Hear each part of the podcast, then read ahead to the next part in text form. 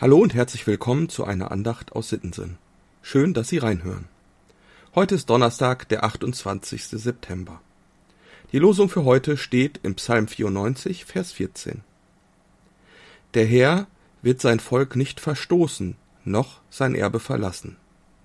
Der Lehrtext steht im Philipperbrief, Kapitel 3, Vers 20. Wir sind Bürger im Himmel, woher wir auch erwarten den Heiland, den Herrn Jesus Christus. Der Psalm 94 steht unter der Überschrift Hilferuf gegen die Unterdrücker des Volkes Gottes. Es ist ein düsterer Psalm, der anscheinend in großer Not geschrieben wurde. In seiner Hilflosigkeit und Angst wünscht sich der Psalmschreiber, dass Gott seinem Volk beisteht, dass er wie ein Rachegott die Feinde seines Volkes bestraft. Aber was vor allem im Psalm durchschimmert, ist die Hoffnung. Gott wird alles gut machen. Er wird uns schützen. Er wird sein Volk nicht verstoßen, noch sein Erbe verlassen. Gott steht zu seinem Volk. Das hat er versprochen. Er hat das Volk Israel zu seinem Erbe erklärt. Er hat seinen Bund geschlossen. Was Gott verspricht, das bricht er nicht. Und das beweist Gott in den Geschichten im Alten Testament immer wieder. Wie oft muss er sein Volk aus der Hand der Feinde retten? Und immer wieder lässt sein Volk ihn im Stich. Immer wieder verlassen seine Leute diesen Gott, der doch alles für sie tut. Manchmal, wenn ich die Geschichten aus dem Alten Testament lese, habe ich richtig Mitleid mit Gott. Und manchmal packt mich auch ein gewisses Unverständnis und ich denke, warum waren die damals so blöd und haben sich immer wieder von Gott abgewandt, nur um dann im nächsten Moment wieder jammernd und flehend vor ihm zu stehen wie in dem Psalm ja zu lesen ist. Und dann muss ich an meine eigenen Fehler und mein Versagen denken, und ich schäme mich für meine Gedanken, denn ich merke, wie leicht es ist, sich von Gott abzuwenden.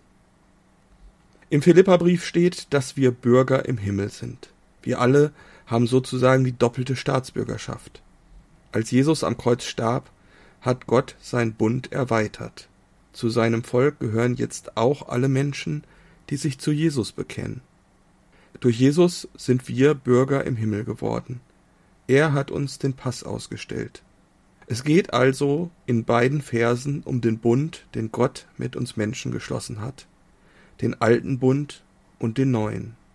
Aber bei beiden fällt eines auf. Gott ist der, der aktiv wird. Er schließt den Bund von sich aus, weil er es so will und er steht zu seinen Verheißungen, zu seinen Versprechen. Darauf beruht unser christlicher Glaube. Wir können uns vor Gott ja nicht auf unsere Frömmigkeit berufen, auf die Treue, mit der wir zu ihm gestanden hätten. Wir sind es nicht, die treu sind. Wir verstoßen immer wieder gegen Gottes Gebote. Wir laden Schuld auf uns und wir brechen den Bund. Nein, wir können uns nur auf Gottes Liebe berufen auf den Bund, den er am Kreuz mit den Menschen geschlossen hat. Wir können uns nur darauf berufen, dass die Bitte von Jesus kurz vor seinem Tod am Kreuz auch für uns gilt. Vater, vergib ihnen, denn sie wissen nicht, was sie tun. Das ist das Fundament meines Glaubens. Es sind nicht meine frommen Leistungen, es sind nicht meine Erfahrungen, es sind auch nicht meine Gefühle, es ist einzig und allein Gottes Versprechen der Bund Gottes mit den Menschen, der Bund Gottes mit uns, mit mir persönlich, der neue Bund. Ist deswegen der alte Bund egal für mich? Spielt er vielleicht gar keine wirkliche Rolle mehr? Natürlich nicht.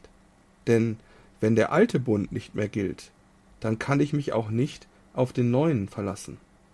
Wenn Gott schon einmal sein Versprechen gebrochen hätte, dann könnte ich mich nicht wirklich auf ihn verlassen. Wenn der alte Bund nicht mehr gelten würde, könnte ich dann dem neuen wirklich trauen?